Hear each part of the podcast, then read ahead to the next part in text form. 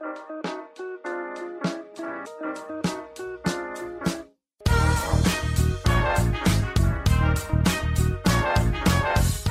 und herzlich willkommen, wir sind die Fotologen. Mein Name ist Thomas Jones und in Rating grüße ich den Falk Frasser. Hallo, Falk. Schönen guten Morgen, Thomas Jones. Guten Morgen, Falk. Falk, ich muss gleich ähm, eine Vorabwarnung dazu geben. Ich fürchte, dass heute mindestens viermal irgendwelche Paketboten hier noch klingeln werden, um mir diverse Dinge zu überreichen, die ich bestellt habe im Wahn in den letzten Tagen. Die, die sind immer so lustig bei euch, insofern freue ich mich darauf. Was hast du bestellt? Äh, ähm, Frühstück? Was? ah, ich habe wieder diese Pop-Tarts bestellt, von denen Ach so. ich schon mal. Mm, ja, ja, sieht und, Farina wieder aus. Ich freue mich schon auf Holland, weil dann kann ich die auch mal probieren. Beim Ja. hast du mir keins abgegeben. Ja, nö, ich, ich, du wolltest ja keinen. Du wusstest ja noch nicht, was es ist. Glaub mir, wenn, wenn ihr aus Holland zurückkommt, du wirst nichts anderes mehr frühstücken wollen. Ah, das glaube ich nicht. Die haben schon so ein, die haben schon so ein, so ein, so ein ich komme jetzt gerade nicht auf den Namen, so ein Tatar, was irgendwie ganz interessant angemacht ist, was ich noch nie irgendwo anders gesehen habe, außer in Holland. Da, da muss ich mal gucken, aber das, ist, das hält nicht so lange. Pop-Tarts ist ja wie, das ist halt wie ein Riesenkeks so, oder?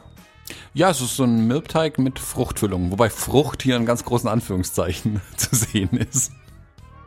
Ge Gen, äh, Ja, also äh, hat im entferntesten was mit Früchten zu tun. Also amerikanische ich dachte, da wäre. Schokolade drin. Gibt's auch mit Schokolade, gibt's mit äh, Zucker-Zimt-Mischung drin, gibt's mit äh, Marshmallow-Füllung, gibt's mit allem möglichen. Alles, was, was kleine Kinder zum Großwerden brauchen. Und die esse ich ähm, mit der Hand oder in der Milch? Um Gottes Willen. Mit der Hand Was denn? natürlich. Die, Wieso, um in der Gottes Milch. Das Ding ist, das, das Ding ist so groß wie, wie so ein, so ein A5-Flyer. Also in der Milch wäre der komisch.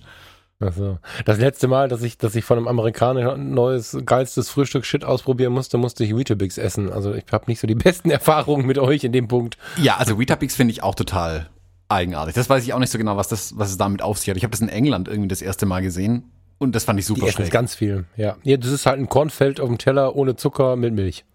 Ja, also das langweiligste Frühstück, das man sich vorstellen kann irgendwie. Aber gut, die Engländer essen eh komische Sachen. Wobei das Frühstück, bei denen ich mag das eigentlich, dieses herzhafte Frühstück. So mit weißen Bohnen und so. Hm, habe ich lange meine gesamte Umgebung mit verrückt gemacht und habe es dann zum Glück zu viel gegessen, dass ich es jetzt nicht mehr sehen kann.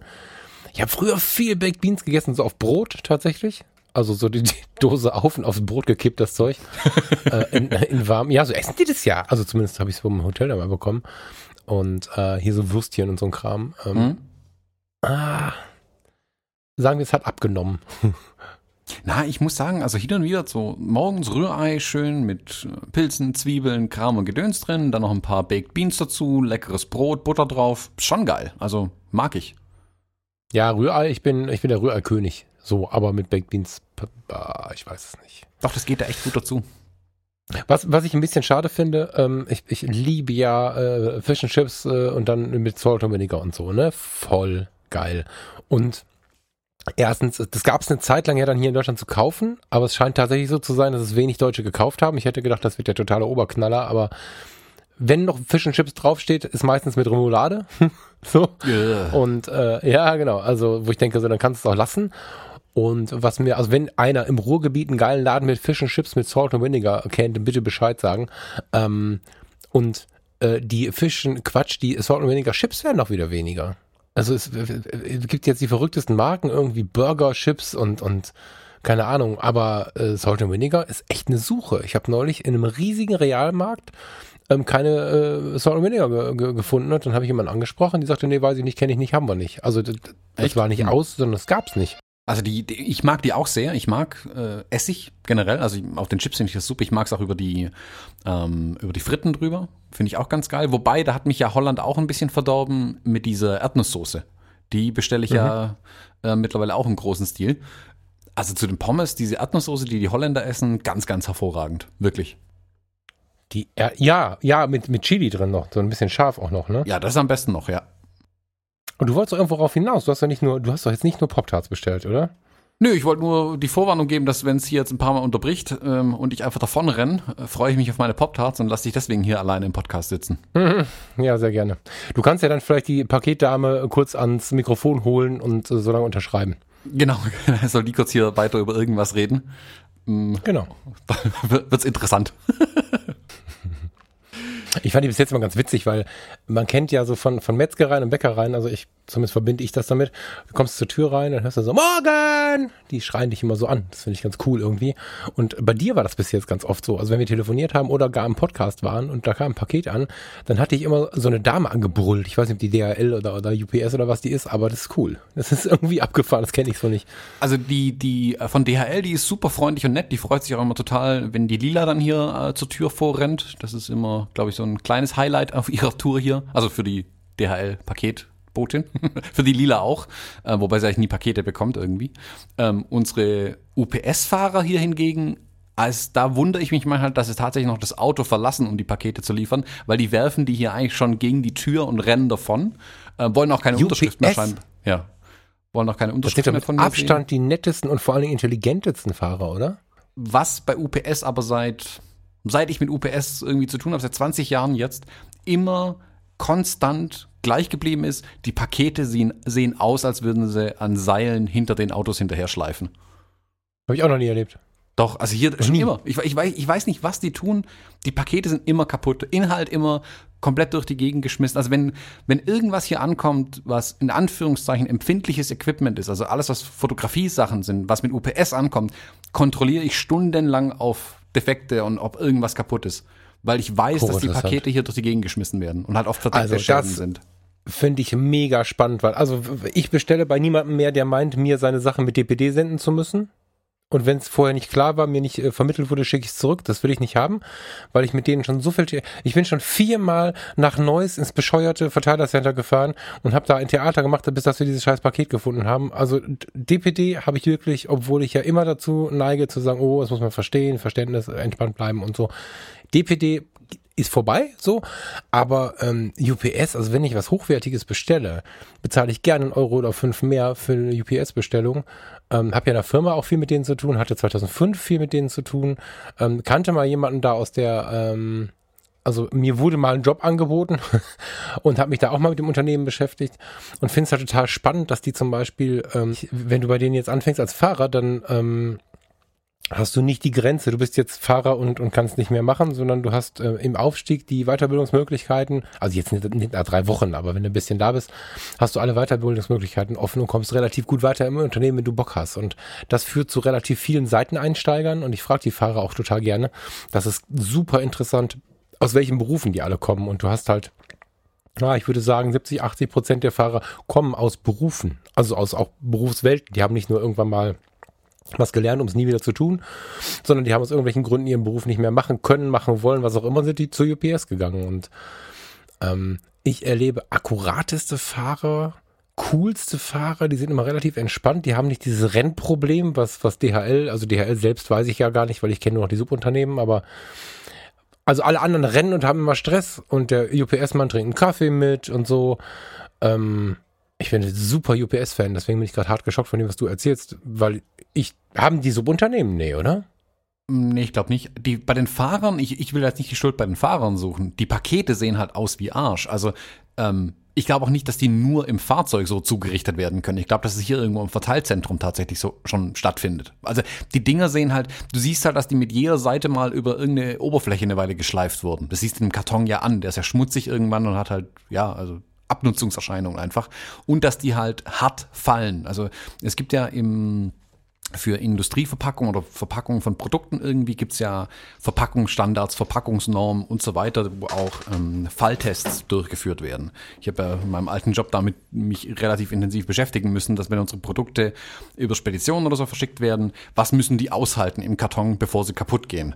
Und dann werden halt die Pakete testweise aus einem Meter Höhe gefallen gelassen, aus einem Meter 50 Höhe gefallen lassen auf die flachen Seiten, dann mal auf die Kanten und so. Und dann gibt's verschiedene Bestimmungen, was die aushalten müssen also die Pakete, ich weiß nicht, ob die so gigantische ähm, Förderbände irgendwie haben, wo die ständig von einem Förderband aufs nächste runterfallen und irgendjemand hat sich da im Maßstab verschätzt und da sind immer zwei Meter Platz dazwischen, dass sie da halt immer runterstürzen erstmal.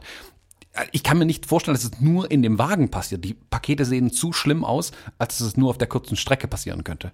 Deswegen nehme ich die Fahrer da völlig raus. Das muss irgendwo schon in den Verteilzentren oder so passieren. Haben die ähm, Schwaben vielleicht gespart.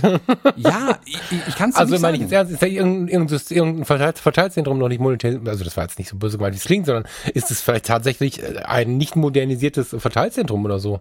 Weißt du? Ich kann mir es nicht anders vorstellen, dass es hier irgendwo passieren muss, ja. Also ist, man, ist die einzige Erklärung, weil vor allem auch, wie gesagt, in, in, äh, hier die ist in meinem alten Job und so weiter auch da, wenn wir Pakete bekommen haben und die kamen mit UPS, standen da alle schon drum rum und haben die Augenbrauen hochgezogen, so, ha, mal gucken, wie viel, in wie viel Teilen das eine Teil jetzt ist. Also, Mhm. das, also UPS ist da wirklich nicht so ideal. Also ich bin da immer vorsichtig, wenn Sachen mit UPS kommen. DPD habe ich ganz selten, wenn ich ehrlich bin. Was sich extrem gewandelt hat, muss ich sagen, ist Hermes bei uns. Das ist Das stimmt.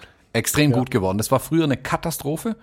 Ähm, da kamen Pakete selten an schon, also und wenn dann bei jemand anders. Die sind mittlerweile extrem gut geworden. Super freundlich, Pakete gut, aber das setzt mir eigentlich voraus. Aber auch die Fahrer super freundlich und wirken auch bei weitem nicht mehr so gestresst. Das scheinen jetzt aber auch nicht mehr irgendwelche Privatleute zu sein, die es in Teilzeit nebenher machen, sondern tatsächlich dedizierte Firmen, die dafür auch Fahrer einstellen und die dann auf die Straße schicken.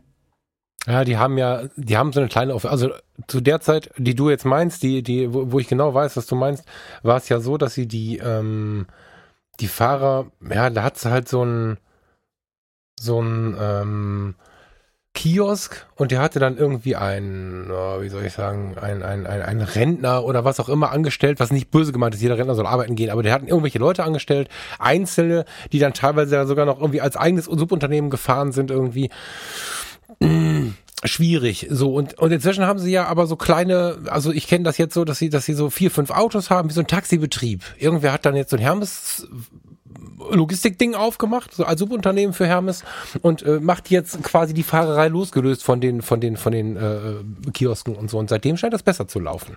Aber bei uns war es eher so, dass halt, keine Ahnung, Oma Brömmelkamp mit ihrem alten, völlig verrosteten Fiat Pa- Fiat Panda um die Ecke gefahren kam, der bis unters Dach, der Fußraum und sogar äh, im Motorraum noch Pakete drin reingestopft waren. Und die hat sie dann hier irgendwie in der Gegend ausgefahren. Also es war wirklich schlimmer. Also die Pakete waren schlimm, alles kam zu spät oder gar nicht. Oder das, das eine Zeit lang vor ein paar Jahren, aber das ist auch zehn Jahre her oder so, war das echt eine Katastrophe mit Hermes. Mittlerweile kommt hier so ein äh, Typ angerannt, der hat ein, eine Hermes-Hose, eine Hermes-T-Shirt, eine Hermes-Mütze, also der sieht schon fast ein bisschen peinlich aus und gibt dir dann ähm, sehr freundlich das Paket und hey, yeah, cool, da ist dein Paket, hier eine Unterschrift, danke, tschüss und geht wieder weiter. Das ist, also so erwartet man es ja auch. Das ist ja normal, das setzt sich ja voraus. Aber da hat sich Hermes wirklich sehr positiv gewandelt. Wie gesagt, bei UPS, pff, gefühlt hat sie da irgendwie nichts getan. Also die Fahrer sind okay, die sind halt immer im Stress bei uns, die hier die Pakete ausliefern. Ähm, was ich nicht ganz verstehe, weil die sitzen immer zu zweit oder zu dritt bei uns in dem Fahrzeug. Ich weiß nicht, ob wir die Ausbildungsroute haben oder so. Aber die Pakete sehen halt schlimm aus. Das war völlig verwirrend für mich. Da wirfst du meine ganze, meine ganze Welt durcheinander, was die Paketdienste angeht. Es ist ja, ich bin ja ein großer Fan von, wie heißt der Kunstjob? Ähm, Kunst, ich bin wieder bestens vorbereitet. Ähm, Kunstjob.de.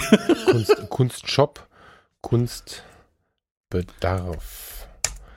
Ähm, ich bin ein großer Fan von Bösner. Ah, So, Bösner, bin guck, ich, gerade Bösner. gedacht, ob du die meinst. Manchmal mache ich das. Wenn ich zu Bösner reingehe, dann ist es einfach so, dass ich alles kaufe, was ich nicht brauche. Also das ist total schlimm. Ich, mich, ich finde da alles geil. Das führt aber auch dazu, dass ich, wenn ich, wenn ich irgendwie gezielt was brauche, nicht mich verleiten lasse hinzufahren. Das mache ich wirklich nur, wenn es wirklich, wirklich auch 100 Euro übrig sind oder so und ich mich nicht in den Ruin treibe. Und wenn ich dann online was bestelle, ähm, das überlege ich mir zwölfmal und meistens mache ich es nicht, weil die mit DPD versenden. Und es ist so ein Theater, da äh, irgendwie eine Kommunikation auf die Reihe zu bekommen. Dann war, dann war ich nicht da, dann legen sie es nicht hin, dann wissen sie nicht, wann sie wiederkommen, dann kommen sie wieder, dann kommen sie zu spät, dann, dann, dann sind sie zweimal wiedergekommen, ohne mich zu fragen. Mir war von vornherein klar, dass das nicht funktionieren wird, weil äh, Montag und Dienstag um 12 Uhr brauchst du halt nicht mehr ein Paket bringen. Dann nehmen sie es mit nach Neuss, dann liegt es da am Verzeilerzentrum am Ende der Welt. Ich habe da keinen Bock mehr drauf. Das also DPD alter Verwalter, mir ist nicht klar, ich meine, mir ist klar, warum die die günstigsten sind. Das Herm ist ja doppelt so teuer, wenn du Geschäftskunde bist. Die finde ich wirklich schlimm. Aber sonst, also UPS ist krass. Hast du mir was Neues beigebracht? Nee, du kannst mir mal ein Paket schicken mit UPS und dann guck mal, wie es hier ankommt. Wir müssen ja nichts reintun, aber das ist einfach nur mal so ein Bild von so einem Karton dann machen das, können. Das wäre tatsächlich, das ist tatsächlich immer eine geile Idee. Ja, warte. Warte. Das, Das war ich wirklich. das war ich wirklich. Ähm, hast mir nichts beigebracht, sondern ich finde es immer wieder interessant, dass, dass man einfach eigentlich, eigentlich kann man kein Urteil fällen.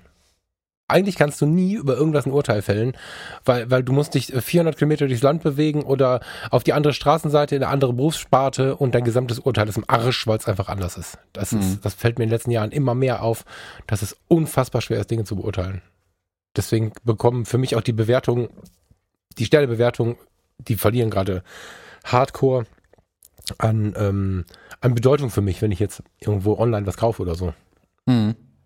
Es ist halt erst interessant, wenn es ab einer gewissen ähm, Masse ist, dass man sich einen Durchschnitt quasi abzeichnet. Okay, taugt das was oder taugt das nichts? Und selbst dann muss man sagen, jetzt bei Amazon war es jetzt kürzlich wieder mit gekauften oder gefälschten ja. Bewertungen. Das ist halt auch nicht immer alles für bare ja, Münze zu nehmen, was da steht tatsächlich. Aber um mal was für bare Münze zu nehmen, was von jemandem bewertet wurde, was ja scheinbar gut ist, die World Press Photo Awards sind wieder gemacht worden. Ja, alle Jahre wieder. Super gut. Mhm. Wir hatten ja, wir haben vorhin gerätselt, in welcher Episode wir mal drüber gesprochen hatten. Es ist auf jeden Fall eine Weile her. Ich glaube, das war sogar der 2017er oder 2018er auf jeden Fall äh, World Press Photo Award, den wir beim letzten Mal besprochen hatten. Mm, du hast nicht ganz so auf dem Radar gehabt, das glaube ich erst heute Morgen jetzt dir wirklich angeschaut. Ja, tatsächlich. Ich habe gesehen, dass es kommt, aber ich habe es nicht verfolgt, das stimmt, ja.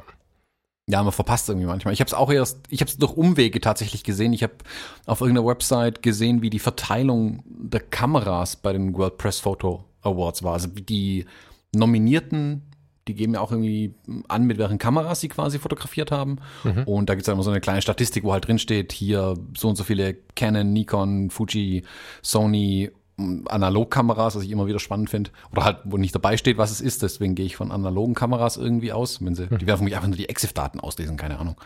Und äh, fand ich ganz spannend und dann, wo ich die Statistiken mir so angeguckt habe, dachte ich mir, oh, ich könnte vielleicht auch mal die Bilder anschauen tatsächlich, ähm, die, die bei dem WordPress Photo Awards. Also ich habe es auch nicht so wirklich mitbekommen, was los war, bin ich, bin ich ganz ehrlich. Hm, hast du eine Meinung zu den WordPress Photo Awards oder zum, zum ähm, Gewinnerbild oder so? Also ich finde, dass das Gewinnerbild sehr eindrücklich ist, äh, in, aus vielen verschiedenen Ebenen irgendwie. Also es, äh, magst du es kurz beschreiben? Ja. Weil sonst ist es schwierig, dazu was zu sagen. Versuch ja, ist eine, ist eine Aufnahme in der Nacht. Da steht äh, ein weißer Pickup-Truck von der US ähm, wie heißen die, die Grenzwächter, hier Grenzkontrolle. Mhm. Da steht eine Person im, in der typischen Haltung dagegen gelehnt, Beine auseinander, Hände gegen den Truck und wird gerade von einem äh, Grenzbeamten durchsucht oder abgetastet. Und zwischen der Person, die abgetastet wird, und dem Pickup-Truck steht ein kleines Mädchen, das gerade mal so groß ist wie der Reifen von diesem Truck und ja, heult sich die Augen aus. Und steht da völlig verloren irgendwie in der Welt, mitten in der Nacht irgendwie rum und hat vermutlich absolut keine Ahnung, was hier gerade um sie herum eigentlich passiert und weint bitterlichst. Das ist ja, glaube ich, eine Grenzsituation, ne? Also im wahrsten Sinne des Wortes. ähm, also an der Grenze irgendwie. Und ähm, beschäftigt sich auch wieder mit diesem Thema Flüchtlinge, was ja noch lange nicht nur ein deutsches Thema ist. Ähm, so, ich finde einfach mal nur kurz fotografisch betrachtet, ist ziemlich stark, das Foto zu machen, weil das auch wieder eine relativ bedrohliche Lage ist, wenn man sich da von der Seite einmischt, kann ich mir vorstellen einmischt im Sinne von, ich mache da mal ein Bild. Das wirkt nicht wie ein 300 Millimeter, das ist ein bisschen näher dran, deutlich näher dran. Mhm. Somit finde ich das schon mutig. Ähm, das Bild sagt aber einfach auch viel über die heutige Zeit. Nicht nur, was diese, ja, rigorose, diesen rigorosen Umgang mit äh, Flucht und Vertreibung und auch deren Abwehr irgendwie ähm, angeht, sondern auch, dass wir mit vielen unserer Themen dieser Tage, da habe ich neulich interessanterweise mit einem guten Freund lange drüber gesprochen, es ist im Moment ein bisschen so, nein, mein Eindruck ist im Moment, dass wir, wir nicht ich, sondern wir Menschen, unsere Themen, die wir durchboxen, viel auf einem sehr scheuklappenbehafteten, egoistischen Weg auf dem Rücken unserer Kinder austragen. Also ob das jetzt die Umweltpolitik ist, wo man einfach überlegt, geht es um die heutigen Arbeitsplätze oder um die Erde von morgen? Ja, es geht um die Erde von morgen. Lass die Leute halt dann sich anderweitig irgendwie klarkommen. Da bin ich halt sehr krass und bin da sehr für einen Erhalt so. Während dann aber die aktuellen Generationen eher nach den heutigen Arbeitsplätzen gucken. Und das könnte ich jetzt eine Stunde fortführen. Das geht bis tief in die Familien, wo einfach viele Dinge durchgebockt werden, auf dem Rücken der Kinder und derer, die da einfach nichts dran ändern können. Also Entscheider sind derzeit leider oder Leute mit Machtpositionen nicht selten etwas ignoranter mit dem Blick auf die Kinder und die Schwachen. Und auf der anderen Seite, wenn die Situation dann nicht gefährlich ist, ähm, erlebe ich solche Leute, wie sie am Eistisch fünfmal fragen, ob das Kind wirklich die gelbe Waffel haben möchte, anstatt äh, einfach das Gespräch weiterzuführen und das Kind äh, sich einfach mal mit der Frage alleine äh, beschäftigen zu lassen, ob es jetzt eine gelbe oder eine grüne Waffel haben möchte. Also da sind sie dann überdemokratisch und äh, nerven die Welt damit zu Tode, dass man sich gar nicht mehr unterhalten kann, weil sie immer nochmal fragen müssen und nochmal und nochmal. Und wenn es dann wieder ans harte Brot geht, dann sitzt das Kind weinend daneben. Das ist sowas, was ich immer wieder sehe was hier ähm, fotografisch voll auf die Spitze getrieben wurde. Na, was heißt fotografisch die Spitze getrieben wurde? Er hat ja, er hat die Situation nur mitgenommen. Er hat quasi die richtige Situation ausgewählt und geil eingepackt. Also mhm. ich finde, das ist halt mehr als nur ein Foto von der Grenze. Das zeigt ein bisschen Gesellschaft ab. Sogar mit einem globalen Blick, wie ich finde. Ja. Also ich habe es gerade mal reingeguckt, das ist mit einem 35 mm Objektiv gemacht worden. Also er war schon relativ nah dran an der Respekt, ganzen Kiste. Ja. ja. Also zu dem Foto auch noch das, was für mich fotografisch das Interessante ist an dem Bild, jetzt vom Inhalt mal ähm, abgetrennt. Er ist mit der Kamera auf Höhe, auf Augenhöhe mit dem kleinen Mädchen und hat bewusst die Köpfe der Erwachsenen oben abgeschnitten. Ähm, mhm. Was ja ganz viel, finde ich, die Aussage und die Wirkung des Bildes nochmal verstärkt. Also ich finde, da, da hat er echt ein extrem gutes Foto gemacht, hat zu Recht den Preis gewonnen, keine Frage. Ähm, weil das sehr die, die Welt des kleinen Mädchens auch ein bisschen zeigt. Die sieht nur einen riesigen Reifen hinter sich, steht mitten in der Nacht irgendwo in Texas in der Wüste und sieht, dass ihre Mama gerade irgendwie von irgendjemandem angefasst wird und keiner redet mit ihr, keiner tröstet sie, keiner kümmert sich um sie und sie versteht die Welt um sie rum einfach nicht mehr. Und ihre Welt ist eine ganz andere als die der Erwachsenen. Die weiß nicht, was eine Grenze ist. Die weiß auch nicht, warum sie nicht illegal über eine Grenze drüber darf oder legal oder was auch immer, was hier passiert ist. Versteht das kleine Mädchen ja, aber es hilft ihr auch keiner in dem Moment. Also es erklärt ihr keiner, es tröstet sie keiner und die ist völlig allein in der ja. Welt irgendwie gerade. Also ich finde es ein extrem eindrückliches Foto. Also es ja bedrückendes Foto auch schon wieder. Ja, ja und extrem gut das geht jetzt, ich habe ja gerade auch ein bisschen die Eltern angesprochen, die ich tatsächlich auch so ein bisschen in der Verantwortung sehe. Für dieses Foto muss ich das hart ausnehmen. Ich meine, der Frau wird ja die Hand ans Auto gedrückt unter Gewalt, beziehungsweise unter, unter Androhung. Die kann das Kind gerade gar nicht in den Arm nehmen. Das Kind steht halt blöd rum. Das ist, hm. geht nicht zulasten der Mutter. Mir fällt, ähm, Ah, hast du inhaltlich noch was zu dem Foto? Mir fällt noch was Fotografisches auf, was ich noch besprechen wollen würde, aber ich möchte es nicht mischen. Ja, mach du, mal dann, mach du mal dein fotografisches Thema inhaltlich, da machen wir sowieso ein Fass auf, vermutlich. Mm. Das ist nicht schlecht und das ist cool, das ist alles gut. Ich glaube aber, hier hätte man das minimal korrigieren können. Ich will jetzt kein Pixelpieper sein, der bin ich ja wirklich gar nicht. Aber ich hätte perspektivisch ein bisschen korrigiert. Mm. Und dabei fiel mir, also das macht, tut dem Bild jetzt keinen, das ist Luxus, ne? Aber dennoch, ich hätte, ich hätte ein bisschen korrigiert. Und dabei fiel mir wieder mein, mein, eins meiner Lieblingsdinger äh, zu diesem Thema auf. Ich finde es unfassbar anstrengend tatsächlich, dass im WordPress Photo Award und die Gesellschaft Deutscher Tierfotografen macht es genauso, so ein Theater darum gemacht wird, wenn Bilder angepasst werden. Ja, also äh, in jeder Form der Fotografie ähm, ist die Wahrheit beugsam oder beugbar, heißt es, glaube ich, biegsam, wie auch immer. Das ist mir klar. Damit verantwortungsvoll umzugehen, sollte die Mindestvoraussetzung sein für einen Fotografen, der Reportage macht, aber Perspektiven gerade ziehen, im Hintergrund was wegstempeln, ähm, das Bild sauberer machen, damit der Betrachter einfach noch mehr in der Situation ist, finde ich nicht nur nicht schlimm, sondern sogar äh, erwähnenswert. Also bei einem Porträt mache ich nur die harten Pickel weg und möchte den Menschen und sein Leben sehen. Da bin ich nicht so auf diese Retusche-Nummer aus. Aber äh, bei so einem Foto zum Beispiel, ähm, da liegt irgendwie noch Müll rum, da liegt noch ein bisschen Müll rum. Wenn man das alles noch mal ein bisschen begradigt hätte, hätte das Bild in meinem Erleben eine, eine härtere Wirkung gehabt, weil du noch mehr dich fokussiert hättest auf das Kind und auf diese Situation, die ja auch mittig ganz gut dargestellt ist. Und ähm, diesen, diese, diesen Wahn, so nenne ich das jetzt mal provokativ, keine Bildbearbeitung zuzulassen und jede Situation immer in so einem die muss nicht nur echt sein, sondern da muss auch nur einer gewesen sein. Neulich gab es ja so eine Diskussion. um ähm, eine Fotografie, wo acht oder neun Fotografen nebeneinander standen und einer hat halt ein Bild gemacht, was dann einen Award gewonnen hat. Ja, und das Bild war halt geil und hat eine Message gehabt. Und äh, dieses sich wichtig nehmen, dieses Theater, dieses deutsche Theater, also ich nenne das jetzt deutsches Theater, weil es eine typisch deutsche Tugend ist, wie ich finde, ähm, alles zu 100% so zu belassen, wie es ist, auch wenn es nicht so nicht so geil aussieht und sogar vielleicht sogar ein bisschen kacke aussieht, das nervt mich halt, weil wir haben so viele Möglichkeiten, warum nutzen wir sie nicht? Wenn ich beim, beim, beim, bei der Gesellschaft, Gesellschaft Deutschen Tierfotografen einen tollen Vogel habe und im Hintergrund steht ein bescheuerter Baum rum, der sieht halt doof aus in dem Bild, dann nehme ich den weg und dann habe ich ein geiles Porträt von einem vielleicht vom Aussterben bedrohten Vogel und habe die Aufmerksamkeit meines Betrachters genau auf diesem Vogel. Und es gibt ähm, es gibt, jetzt will ich die GDT einzeln jetzt verurteilen, sondern das ist im gesamten Bereich so. Ähm, gibt es einfach Leute, die deswegen äh, ihre Awards oder was auch immer sie dann gewonnen haben, wieder zurückgeben mussten und so. Das finde ich lächerlich. Das ist was, was mich wirklich ärgert, weil wir uns selber unsere fotografischen äh, Möglichkeiten beschneiden damit. Kannst du das verstehen, was ich da in mir trage? Hm. Ja, es ist. Ist das Bild eigentlich sogar ganz anschaulich zu dem Thema. Also was du sagst, wenn hätte ich das Bild gemacht, wäre ich auch verleitet gewesen, zum Beispiel ähm, dieses rote Tuch, was da rechts hinten im Hintergrund irgendwo rumliegt, ist vielleicht ein Tuch, Müll, mhm. irgendwas. Da liegt auf jeden Fall irgendwas im Hintergrund rum. Das hätte ich dann vermutlich weggenommen, zum Beispiel, weil irgendwie lenkt halt mein Auge dahin und da soll mein Auge aber eigentlich nicht hin. Das, eigentlich soll mein Auge an dem Mädchen dranbleiben. Oder das Auge des Betrachters soll an dem Mädchen dranbleiben.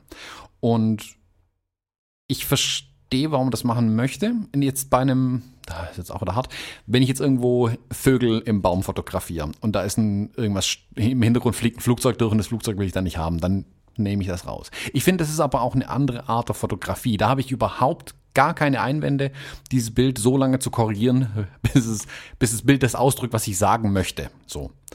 Bei Pressearbeiten, bei Fotojournalisten, wie jetzt in dem Fall hier, da muss ich sagen, ist die Grenze, die da eingehalten werden sollte, eine, eine andere. Gerade in den USA drüben, wo gerade sehr, sehr viel an der Presse oder die, wo die Menschen im Moment durch die Presse zum Teil manipuliert werden, wo extrem polarisiert wird, wo auch durch, ja. wo auch durch nicht, ähm, nicht Presseorganisationen, sondern durch Organisationen, die ein Interesse daran haben, die Menschen zu manipulieren, die Bevölkerung im Moment manipuliert wird durch Falschaussagen, durch Fake News, um das geflügelte Wort mal zu nennen, und auch durch falsche Bilder ja zum Teil. Also da werden dann Bilder gezeigt von Dingen, die überhaupt nicht passiert sind. Oder es wird ein Bild von einer Demo gezeigt, wo jemand, keine Ahnung, blutend am Boden liegt und das ist letzte Woche passiert. Das ist ein Bild von vor zwei Jahren gewesen oder so. Also auch da mit falschen Informationen einfach gearbeitet wird.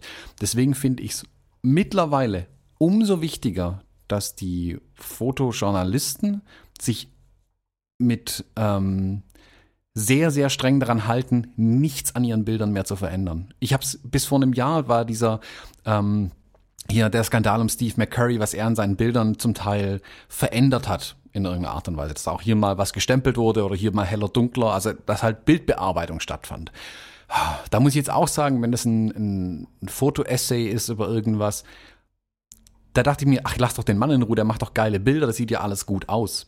Für mich hat sich aber tatsächlich in den letzten drei, vier Jahren das Klima so sehr gewandelt. Und ich habe da halt die USA-Brille ein Stück weit auf, aber es passiert hier in Deutschland oder in Europa genauso mittlerweile, dass ich den Ehrenkodex der, der Fotojournalisten, also ich hoffe, dass die Fotojournalisten da ihren Ehrenkodex wirklich befolgen und jetzt auch die WordPress Photo Awards geben sie auch vor, dass hier nichts manipuliert werden darf und das eben nicht tun. Weil dann ist die Frage, wo ziehe ich dann die Grenze? Also wenn ich jetzt sage, okay, ich habe das Bild aufgeräumt, hier war irgendwie ein Stäubchen und da war irgendwie lag Müll im Hintergrund rum. Ja, aber ist das ist jetzt okay, Müll wegzumachen, aber wann fange ich an, die Aussage zu verfälschen? Wer kann das wirklich bestimmen? Wer kann da eine Grenze ziehen?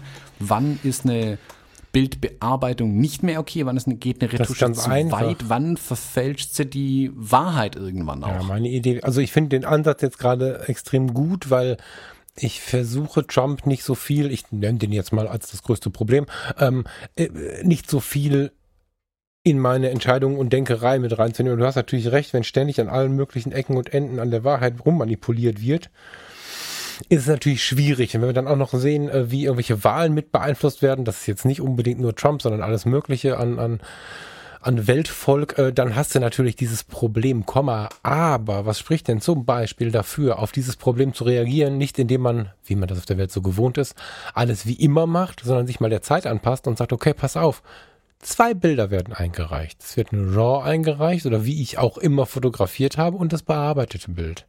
Dann ist klar, was passiert ist. Ich hätte da sogar ein reinragendes Gewehr rausgenommen, was wahrscheinlich zu einer Weltkatastrophe geführt hätte oder keine Ahnung. Also ähm, man kann das ja, man kann es ja zum Beispiel so regeln, dass man das Bild halt aufhübscht, wie man es als Fotograf immer aufhübschen würde. Also man macht ja jetzt nicht irgendwie die große böse Manipulation, die dann die Ausnahme wäre, sondern es ist ja die Regel und muss einfach das Original mit einreichen. Und dann kann die Jury ja bestimmen, okay, pass auf, das Bild haben wir nicht genommen, weil da ragt ja irgendwie ein halber Panzer rein und jetzt ist es eine Blume geworden. Dann geht's halt nicht. Aber, ähm, weißt du, ich meine? Es ist so, ah.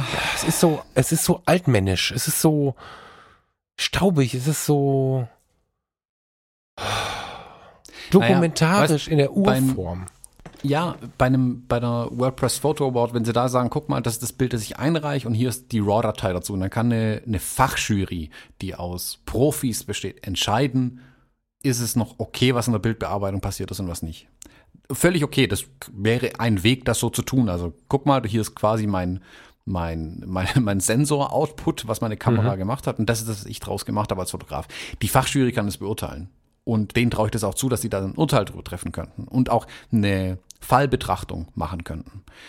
Ähm, aber wenn die, du musst die schiere Masse an Bildern sehen, die Fotojournalisten jeden Tag liefern wo das nicht stattfinden wird, wo auch ein Bildredakteur in der Tageszeitung nicht die Muße hat, sich jede RAW-Datei nochmal anzugucken. Und sehr wahrscheinlich wäre es ihm auch scheißegal irgendwie.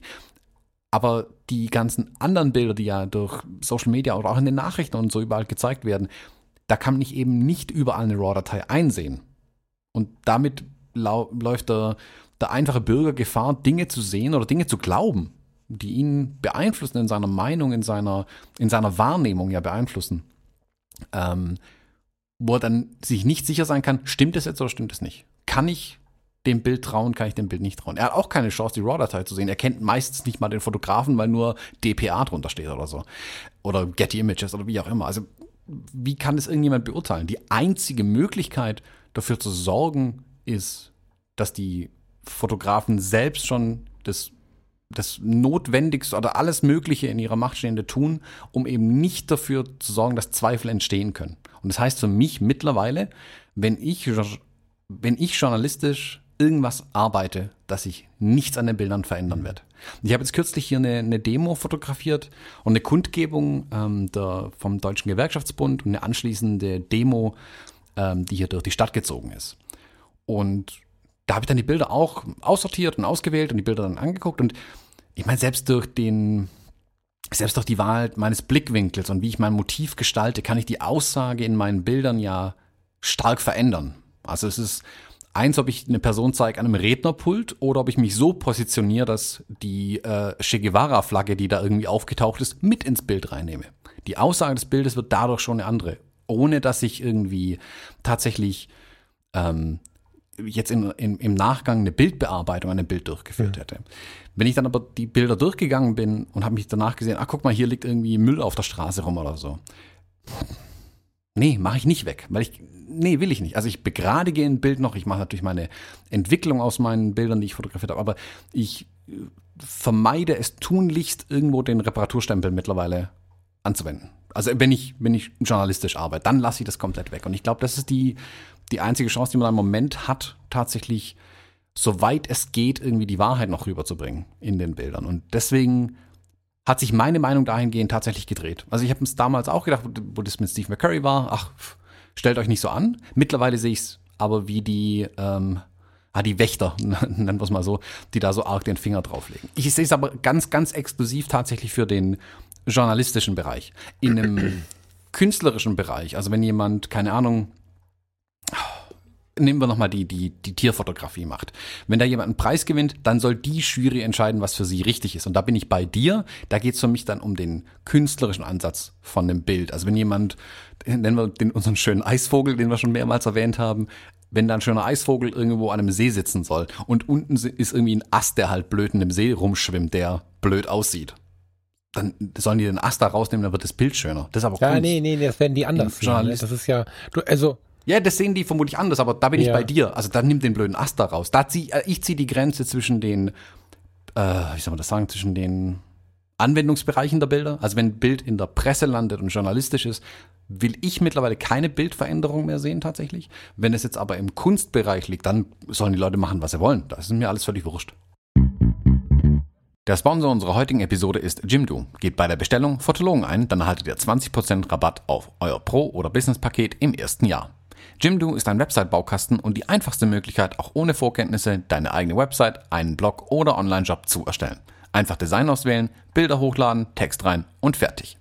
Es stehen dir zahlreiche professionelle Designs zur Auswahl. Die Jimdo Designs sind dabei responsive. Das heißt, sie passen sich automatisch jeder Bildschirmgröße an, sei es Desktop, Laptop, Tablet oder Smartphone. Jimdo enthält viele wichtige und viele coole Features. So sind alle Jimdo-Seiten zum Beispiel mit HTTPS verschlüsselt und mit den SEO-Funktionen ist es ganz einfach, die Findbarkeit deiner Website bei den Suchmaschinen zu verbessern. Auch die Einbettung von sozialen Netzwerken ist ein Kinderspiel. Und wenn man doch mal Fragen hat, bietet Jimdo einen schnellen und vor allem persönlichen Support. Für uns Fotografen aber natürlich besonders wichtig, bei Jimdo kann man ausdrucksstarke Bildergalerien erstellen und sogar passwortgeschützte Bereiche, zum Beispiel für Kunden anlegen. Zudem bietet Jimdo auch Pakete mit unbegrenztem Speichervolumen an. Der Start ist ganz einfach, geht auf www.jimdo.de slash Fotologen und gebt bei dem Bestellprozess den Rabattcode Fotologen an. Dann erhaltet ihr 20% Rabatt auf das Pro- oder Business-Paket im ersten Jahr und unterstützt gleichzeitig uns und diese Show. Also mit dem, du nimmst mich mit dem Argument, holst, nein, andersrum, du holst mich schon ein bisschen ab mit dem Argument, ne, so ist es nicht. Ich find's, ach, ich find's, ich find's schwierig für so kleinen Stempeleien und so, aber äh, das Grundargument zieht natürlich, was du gerade mit anbringst. Ähm, es ist wieder schade, dass wir uns von den Fehlern anderer irgendwie so sehr beeinflussen lassen müssen. Das ist immer so das, was mich ein bisschen stört. Ich mag immer meinen eigenen Frieden nicht durch, durch die Probleme anderer irgendwie aus der Reihe bringen lassen, aber das ist wahrscheinlich einfach manchmal nicht anders möglich. Ich kann gerade mit dem Blick, den du jetzt da genannt hast, äh, schon, also das habe ich einfach, das habe ich schon so gelesen, nicht in der Intensität wahrgenommen und ernst genommen. Ich bin aber auch ja selber Mitglied von Reporter ohne Grenzen und bin da nur auch ein bisschen im Thema. Muss ich nochmal in meinem Kopf hin und her schwenken. Ich wünsche mir dennoch für den Betrachter eigentlich in meinem Herzen andere Fotos tatsächlich. Aber die politische Geschichte, die dahinter steht, in dem Fall ist Fotografie Politik, die kann ich gut verstehen. So. Und äh, Dokumentation. Und eine Dokumentation hat ja auch nicht irgendwelche harten Eingriffe, sonst ist das Wort ad absurdum geführt, das funktioniert ja nicht. Ne? Und ähm, ich glaube, dass das auch, weil ich möchte sie nicht einfach so jetzt so über sie reden, die, die Naturfotografen ähm, haben ja da auch einen großen Anspruch dran. Und wenn wir jetzt über den Eisvogel sprechen, bevor ich das selber mal gemacht habe, habe ich auch immer über den Eisvogel gelacht und nie verstanden, warum der Eisvogel in die Galerie gelangt. Als ich dann mich ein bisschen mit den Wildlife-Fotografen auseinandergesetzt habe und mit denen im Busch gesessen habe und ähm, selbst solche Fotos gemacht habe, habe ich festgestellt, dass es ähm, unglaublich schwer ist, insbesondere diesen Eisvogel zu erwischen. Und du machst keins dieser Fotos ohne intensiven Einblick zu haben. Und zugleich musst du aber auch die, die, die Umwelt und die Natur schonen. Du musst, du musst wissen, welche Tiere das sind, welche Abstände du einhalten kannst, um diese Tiere nicht zu bedrängen und so weiter und so fort. Diese Form der Naturfotografie ist ja nicht nur einfach eine Ente am Teich fotografieren, sondern unglaublich viel mehr. Und da die auch einen sehr hohen dokumentarischen Anspruch haben, ähm, werden die wahrscheinlich ähnliche Gründe benennen. Da bin ich schon ziemlich sicher, dass das ähm, dass wir das ein bisschen ernster nehmen müssen als diesen, äh, ich weiß, dass du den nicht böse meinst, aber als diesen Eisvogelspruch. Ich weiß, dass der in Fotografenkreisen sehr beliebt ist, deswegen wollte ich das jetzt mal sagen. Also da, den Eisvogel, den musst du erstmal fotografieren, bevor du Witz drüber machen kannst. Das ist schon eine krasse Nummer.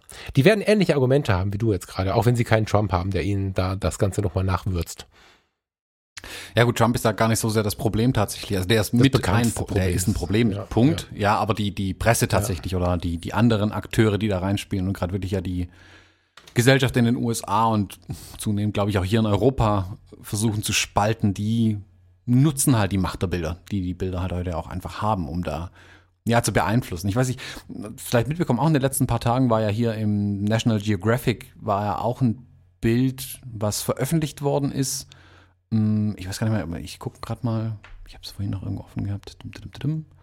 Es war von einer Fotografin, die irgendwie in Afrika irgendwo keine Ahnung, tausend Jahre alte Bäume fotografiert hat und drüber erstreckt sich die Milchstraße einmal quer über den Himmel. Beeindruckendes Bild. Und nachdem das Bild dann veröffentlicht worden ist, ähm, haben viele gesagt, ähm, guck mal bitte hier das, die Milchstraße genau und da wurde drin rumgestempelt. Mhm. So, jetzt ist natürlich immer die Frage, wenn natürlich bei dem Bild stand es wohl auch dabei, hier, also Langzeitbelichtung irgendwie und es ist, keine Ahnung, mit der Taschenlampe rumgerannt oder mit Blitzen, was auch immer sie gemacht haben, um das Bild hinzukriegen. Es wurde aber nichts davon gesagt, dass hier irgendwie wilde Sachen durch die Gegend gestempelt wurden. Hm. Und daran stören sich natürlich die Leute. Also wenn ich, wenn in einem Magazin wie National Geographic steht, guck mal, das Bild ist so und so gemacht worden. Und dann betrachten es tausende von Leuten, die das Magazin lesen und davon sehen ein paar, was, was den Bildredakteuren nicht aufgefallen ist. Das ist natürlich auch nicht gut. Das ist immer die Frage, also, wie sehr muss man darauf hinweisen, was an dem Bild gemacht worden ist? Wie du sagst, wäre es dann nicht sinnvoll zu sagen, man reicht die negative, in Anführungszeichen, die, die RAW-Dateien dann nochmal mit ein und nicht nur ein fertiges JPEG, das man dann liefert. Ja, ich weiß so, ich finde halt, also in dem Fall jetzt, ich weiß nicht, ob man es ohne die Kreise sehen würde, weil sie auch die Größen verändert haben, die Intensität verändert haben und so. Es wirkt mir gerade, auf den ersten Blick dachte ich, das ist dilettantisch gestempelt, auf den zweiten Blick dachte ich, ohne die Kreise wird man es wahrscheinlich nicht sehen. Ja, das scheint ja auch genau passiert zu sein. Also ich, ich packe den Link hier in die Hm, Show genau. Notes und auf der Webseite mit rein, dass sich jeder mal anschauen kann. Bei Petapixel war der Ja, Artikel. da da macht es die Presse gerade nicht gut, nämlich Peter Pixel nicht. Ach doch, weiter unten ist. Haben die das Originalbild da? Ja. Ich wollte gerade sagen, sie müssen das Bild auch im Original zeigen, nicht nur mit ihren bescheuerten Kreisen. Das haben sie weiter unten gemacht. Ich bin halt. ah, Ich, wie, wie drücke ich mich jetzt aus? Ich bin kein Freund davon, immer wieder so investigativ äh, überall reingrätschen zu müssen. Man soll sich doch erstmal um seinen eigenen Scheiß kümmern und ich bin, klar ist das, was so ein, so ein äh, Investigativreporter manchmal macht, mit Blick auf, weiß ich nicht, neulich haben wir das Gesundheitswesen im Fokus, dann war es irgendwie Burger King. Ja, ist gut, ne, so. Aber ähm, diese Menschen, die ständig Fehler suchen, nerven mich im normalen Alltag so unglaublich. Die müssen nichts mit mir zu tun haben. Die können neben mir an der Ampel stehen, irgendwen voll labern, dass irgendein Ticket von irgendeiner Politesse zu teuer ist. Die Stadt nimmt ihm zu viel Geld ab, Hundesteuer, das ganze Rumgeheule geht mir tatsächlich sehr auf den Sender und ich distanziere mich sehr von solchen Menschen, die immer wieder nur Fehler suchen. Ähm, habe mir natürlich den richtigen Job dafür ausgesucht, äh, um dann immer wieder mit denen Kontakt zu haben, aber in meinem Privatleben, vielleicht auch genau deswegen, distanziere ich mich hart von Menschen, die meinen, ständig irgendwo irgendwas entdecken und irgendwie aufklären zu müssen. Das geht mir total auf den Sender. Und ähm, das sehe ich hier, das ist leider das Erste, was mich anschreit. Da ist ein Foto, äh, ein Smiley, dieser kritische Smiley und vier rote Punkte. Da denke ich, boah, Leute, ey, macht selber irgendwas und kümmert euch nicht um so einen Kack. Ne? Also ich find's Bild halt geil. Ja gut, es ist eine Nachrichtenseite. Was denn? Also es ist eine Ja, Nachrichtenseite. genau, Das ist so, ja, bei, der, ja. bei der Presse Das an sich, das verkauft sich nicht, halt genau, gut. also die Hintergründe sind mir schon klar. So und äh, deswegen, wenn der Redakteur jetzt ein Bier trinken will, dann trinken wir das Bier auch. Darum geht's ja jetzt nicht. Ich will ja keinen verurteilen und anschreien. Aber diese Grundhaltung dahinter, die geht mir doch sehr auf den Sender, dass die Leute halt immer Fehler suchen. Auch die Leser, die sich das dann reinziehen und dann am Fotostammtisch sitzen, also sie gehört, der von National Geographic hat da gestempelt. Selber haben sie vor einer halben Stunde 500 Sachen weggestempelt. Also mein Gott, lasse Leute doch leben. Ich ähm, also ich lese sowas in der Regel nicht. Und wenn ich dann sehe, wie die sich hier wissenschaftlich weiter und damit auseinandersetzen, da muss ich leider ein bisschen lachen über diese Leute, dass sie sich da so, eine, so einen Affen mitmachen. 227 Kommentare. Ich, ähm, ich kann da einfach nicht mitreden, weil ich, weil das meinen Frieden zu sehr stören würde. Mich, mich nervt das einfach. Und dann mache ich es aus. Ja. Also guter Input, vielen Dank fürs Mitbringen. Aber ähm, dass es dann solche Sachen gibt, ist halt anstrengend. Ne? Also das, das führt auch nicht dazu, dass irgendwas gerechter oder besser wird. Das ist einfach nur Energie, die so in den Raum geworfen wird. Alle schreien einmal, alle regen sich auf. Am Stammtisch kann jeder noch mal ein bisschen meckern und am Ende hat es aber keinem weitergeholfen. Das führt ja zu nichts. Ah.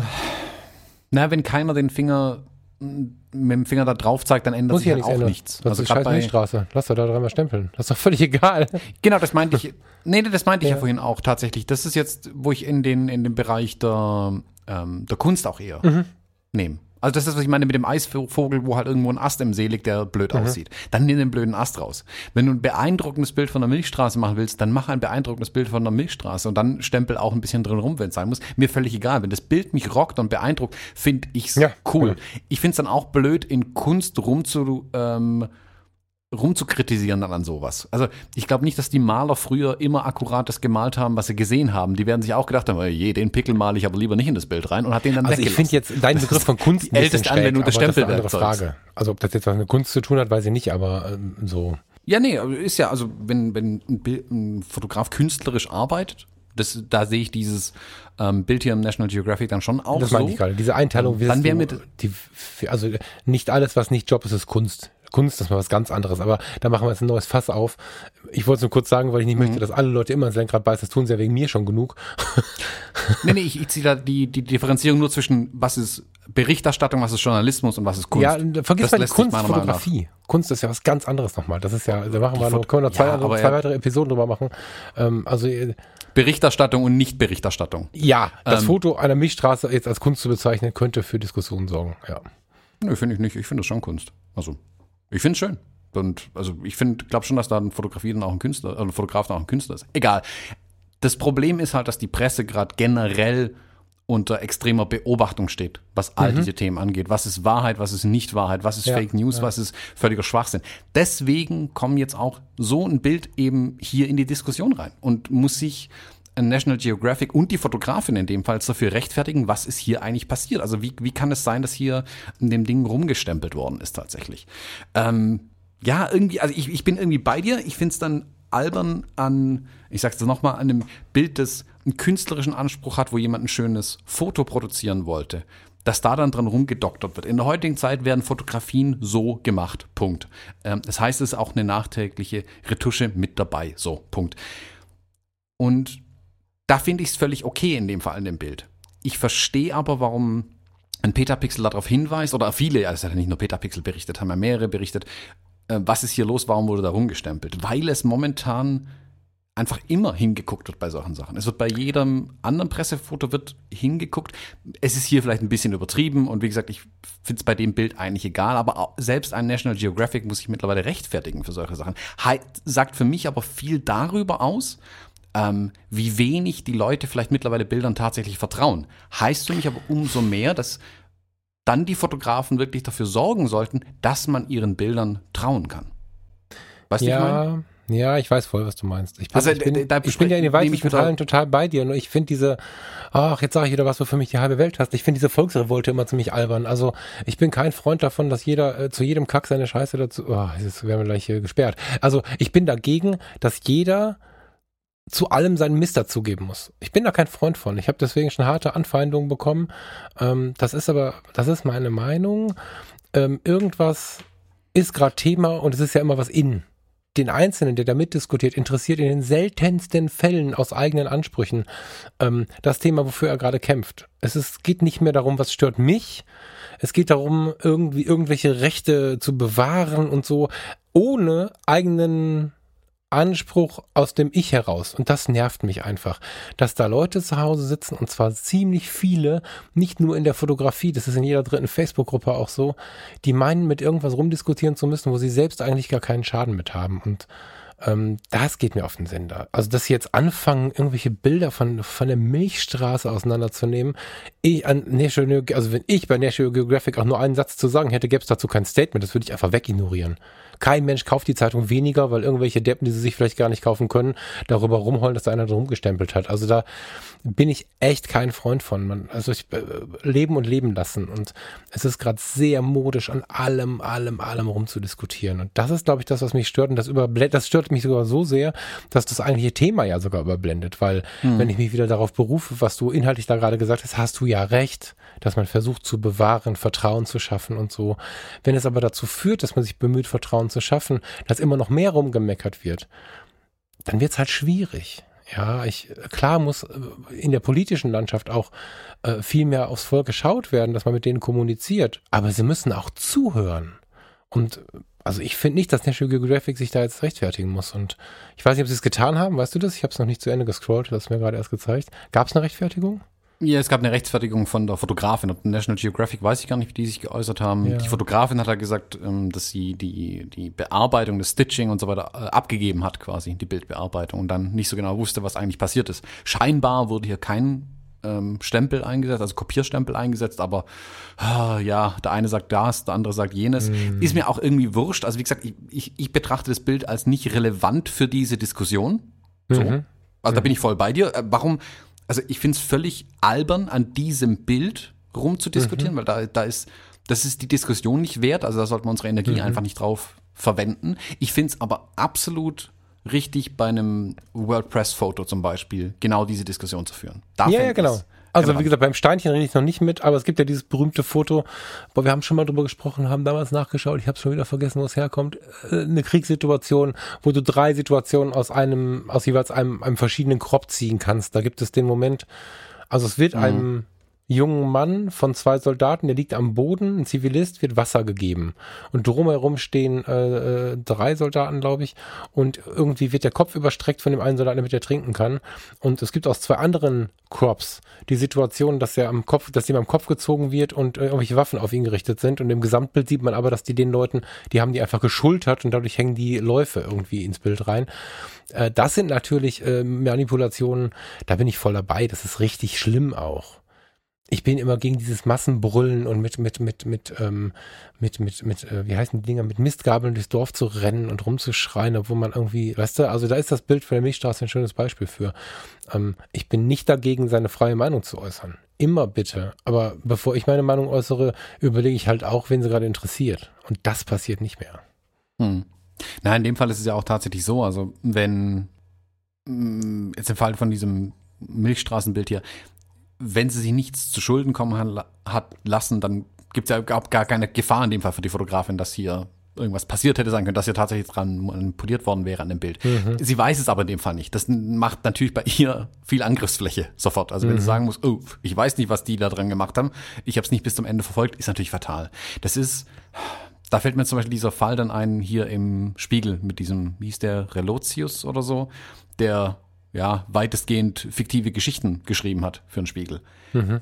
Das ist natürlich fatal. Dadurch hat der, der, der, der Spiegel natürlich jetzt ein riesen Imageproblem. Weil er kann jetzt nie wieder sagen, oh, hier Fake News und so, wenn sie selbst so einen Mist fabriziert haben. Sie geloben Besserung und wollen alles besser machen, aber sie kippen damit natürlich Öl ins Feuer derer, die sagen, dass der Spiegel auch nur lügt. Obwohl ja, sie, machen überhaupt nichts. Vorhaben. Sie hatten einen Angestellten, der halt Scheiß gemacht hat. Es gibt ja, auch kein ja, schlechtes Krankenhaus, sondern nur einen schlechten Arzt in so einem, in so einem Krankenhaus und auch keinen keine, keine schlechte Anwaltskanzlei, sondern der eine Anwalt ist halt kacke. Also das ist, die Sichtweise ist schon so behämmert. Das hat halt Spiegel mit seinem eigenen Mitarbeiter zu tun. Dann haben sie ihn rausgeschmissen und gucken jetzt, dass sie da irgendwie intern daran arbeiten, dass das nicht nochmal passiert. Aber so Generalverurteilungen sind ja genau das, wo ich die ganze Zeit so ein bisschen wettere und wo man mir, glaube ich, auch anhört, dass ich davon äh, ein bisschen genervt bin. Die Leute sind leider, und da müssen wir mal aus diesem Bewohnermodus rauskommen, dem fühle ich mich gar nicht wohl, aber ähm, die Leute sind leider nur noch sehr selten in der Lage, differenziert zu betrachten ich kann nicht immer auf eine Stadt gucken und sagen, die Stadt ist blöd. Ich kann nicht auf eine, auf ein, auf ein, auf eine Nation gucken und sagen, die Nation ist blöd,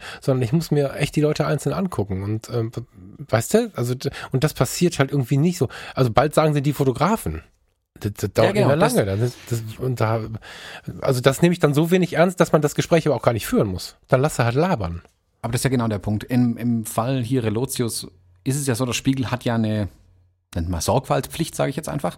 Ähm, die prüfen ja alles gegen. Die haben ja Redakteure, die schreiben irgendwas, dann haben sie Fact-Checker, die dann gucken, stimmt das eigentlich, was der da geschrieben hat? Und da ist eben was schiefgegangen. Punkt. Fehler passieren aber. Das, jedes System ähm, ist anfällig für Fehler. In dem Fall sind Fehler passiert. Das hat der Spiegel sich ja auch eingestanden und das absolut öffentlich gemacht, was meiner Meinung nach auch absolut richtig war. Also nicht das irgendwie, mhm. äh, äh irgendwie unter den Tisch kehren, wir wissen davon nichts, sondern ganz offen sagen, guck mal, hier haben wir massivst Mist gebaut und haben das ja wirklich in der eigenen, auf der eigenen Plattform breitgetreten ohne Ende, was absolut richtig war, um ihre eigene Reputation aber auch ähm, zu retten tatsächlich.